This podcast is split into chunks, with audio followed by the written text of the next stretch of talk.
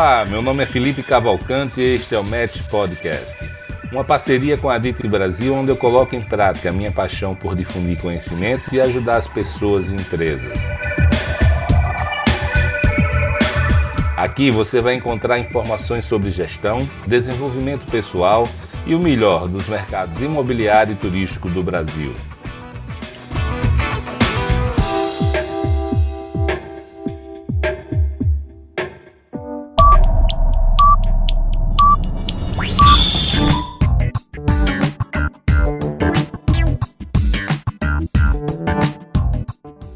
Se você não conhece, a Match Academy tem também uma newsletter chamada Fica a Dica. Ela é semanal e toda segunda-feira nós divulgamos com bastante informação útil, dicas de livros, podcasts, filmes, séries, vídeos, citações, playlists e um texto que eu faço para vocês com muito carinho.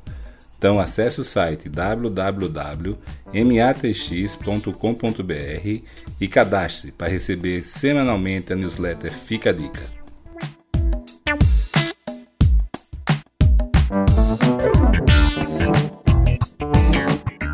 Olá pessoal, tudo bem? Aqui quem fala é Felipe Cavalcante e hoje nós estamos com o ministro do Meio Ambiente, Ricardo Salles. Tudo bem, ministro? Tudo bem, Felipe. Ministro, nós estamos falando hoje em outubro de 2019, 10 meses de ministério já do senhor no Ministério do Meio Ambiente. E nesse meio tempo a gente tem visto muitas discussões, muitas polêmicas, mas nós queríamos saber do senhor quais são as ações silenciosas, o que é que o senhor está fazendo, sua equipe estão fazendo lá no Ministério do Meio Ambiente que nós não estamos sabendo. Tenho ouvido muitos elogios à capacidade técnica da sua equipe. Então, quais são suas prioridades? Quais são, onde é que o senhor quer chegar?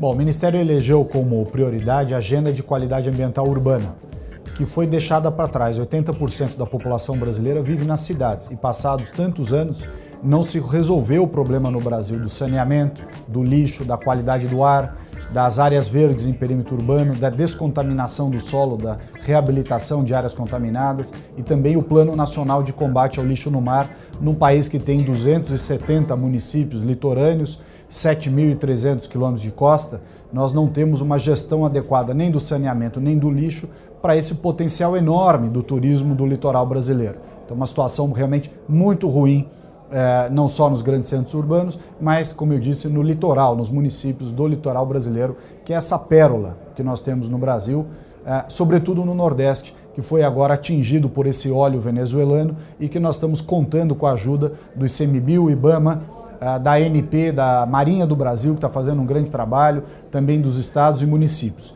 Então, a agenda de qualidade ambiental urbana é prioridade do Ministério, está avançando muito. Na área do lixo, por exemplo, nós criamos o CINIR, que é o Sistema Integrado de Resíduos Sólidos. Estava há 10 anos aguardando para alguém fazer e nós no Ministério fizemos em seis meses. A conversão do decreto de multas do IBAMA, o presidente Bolsonaro assinou essa conversão, esse decreto que prevê não só os descontos, o parcelamento, que é um incentivo necessário para que haja uma composição desse passivo ambiental decorrente de autuações do IBAMA, mas também a audiência de conciliação, que é um instrumento importante de composição e que já funcionava bem no estado de São Paulo, agora vai ser usado uh, em nível nacional também. A revisão de normas, normas que não têm uma lógica, normas que passam eh, não só por decretos presidenciais, normas internas, instruções eh, normativas, portarias, resoluções de CONAMA, enfim, toda uma modernização do arcabouço regulatório, é, não só legal, mas também infralegal na área ambiental. Por outro lado, a área de biodiversidade, o grande potencial de biodiversidade do Brasil, não só na Amazônia, mas também nos outros territórios nacionais e que não foram adequadamente é, aproveitados até hoje. A Amazônia, em especial, nós elegemos quatro pilares. Um que é comum ao resto do Brasil, que é a regularização fundiária Nenhum país do mundo se desenvolveu sem resolver o problema da titulação das suas propriedades, da regularização fundiária. Isso é questão fundamental na Amazônia, mas também em outras áreas do país. O zoneamento econômico-ecológico, espécie de plano diretor para a Amazônia. Nós vamos fazer e vamos fazer obedecidas todas as potencialidades, as oportunidades e com o cuidado ambiental necessário. Pagamento por serviços ambientais, créditos de carbono, ou seja, todo esse mercado da, do financiamento, a monetização ah, dos, do mercado de créditos de carbono, que serve para a Amazônia, mas serve também para os projetos imobiliários, para a área de desenvolvimento urbanístico. E, por fim, essa agenda da uh, bioeconomia, que está muito relacionada à Amazônia, mas não, to, não só serve para o Cerrado, serve para o Pantanal, serve para o Pampa, serve para a Mata Atlântica, ou seja, para a Caatinga. Quer dizer, todos os biomas brasileiros têm a ganhar com uma política adequada voltada para a bioeconomia. Uh, nós temos também a modernização dos parques. Os parques nacionais brasileiros, 334 parques, sob a administração do ICMBio, e que precisam ter mais participação para ter mais visitação, participação do setor privado, concessões, parcerias, enfim, para desenvolver finalmente a indústria do ecoturismo no Brasil.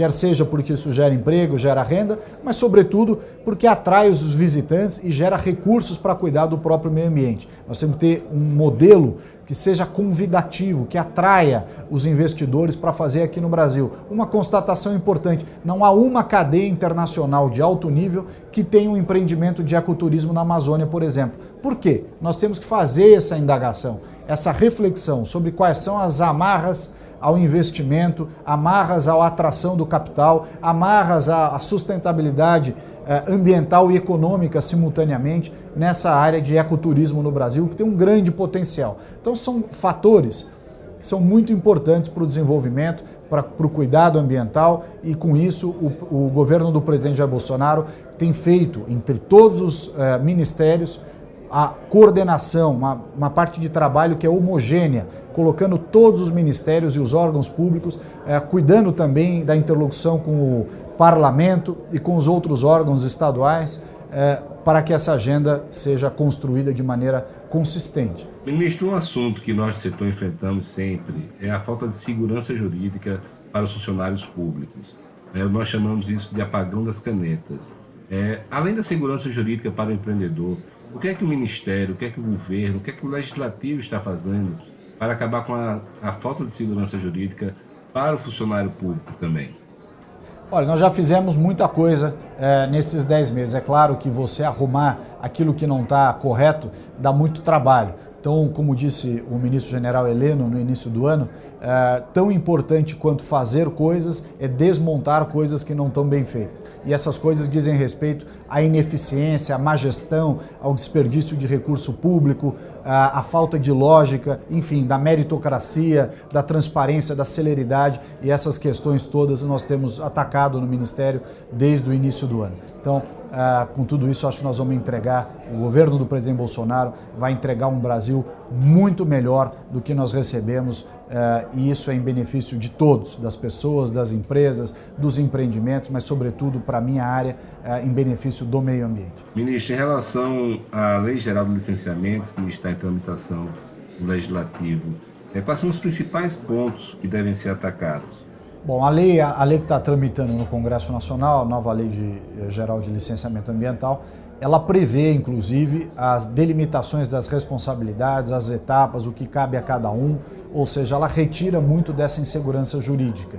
Isso é fundamental, porque sem a segurança jurídica não é possível, tampouco o investimento e, tam, e também não a prestação do serviço público de qualidade. Então, nós entendemos que um passo importante é essa confluência nos esforços na Lei Geral de Licenciamento. Ela endereça vários temas importantes. É, dentre outros temas, a lógica de não sobreposição de tarefas entre órgãos ambientais é, de diversos estados, não também uma objetividade naquilo que é tratado por cada setor específico, também a divisão dos temas, enfim, como você faz o processamento de cada tema, isso é muito importante. Agora, como a lei ainda está em debate no Congresso Nacional, nós precisamos aguardar o término dessa, desse processo e a efetivação dessas votações para saber o resultado final desse esforço que até o momento tem sido muito bem feito. Ministro, como você vê a interação do setor público e o setor privado em, por exemplo, eventos como esse, o Complan? Não, eventos como esse que nós estamos presenciando hoje em Goiânia são extremamente importantes para que haja a interação entre o poder público e o setor privado, entre aqueles que fazem a política pública e aqueles que têm que viver o dia a dia do empreendedor, tem que fazer valer o investimento, tem que ter o empreendedorismo, né, a livre iniciativa toda ah, quem está na linha de frente é o setor privado. Então é ele que tem que trazer os problemas efetivos que enfrenta ah, no dia a dia da, do seu trabalho, do desempenho das suas funções.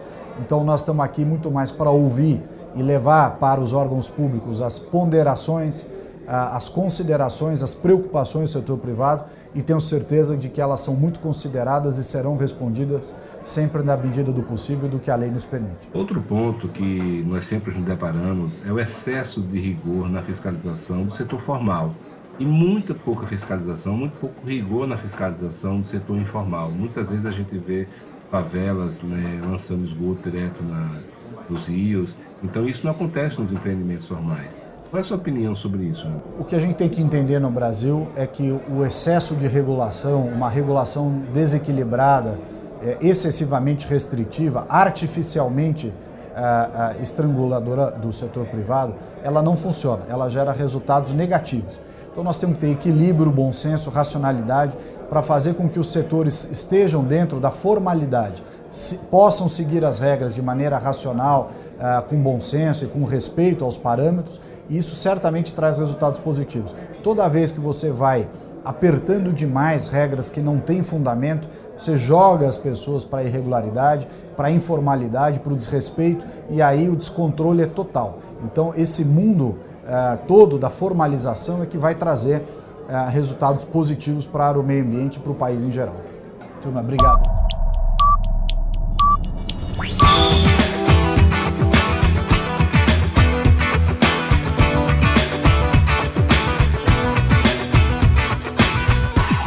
Este é o Match Podcast, uma parceria com a Dito Brasil, onde eu coloco em prática a minha paixão por difundir conhecimento e ajudar as pessoas e empresas.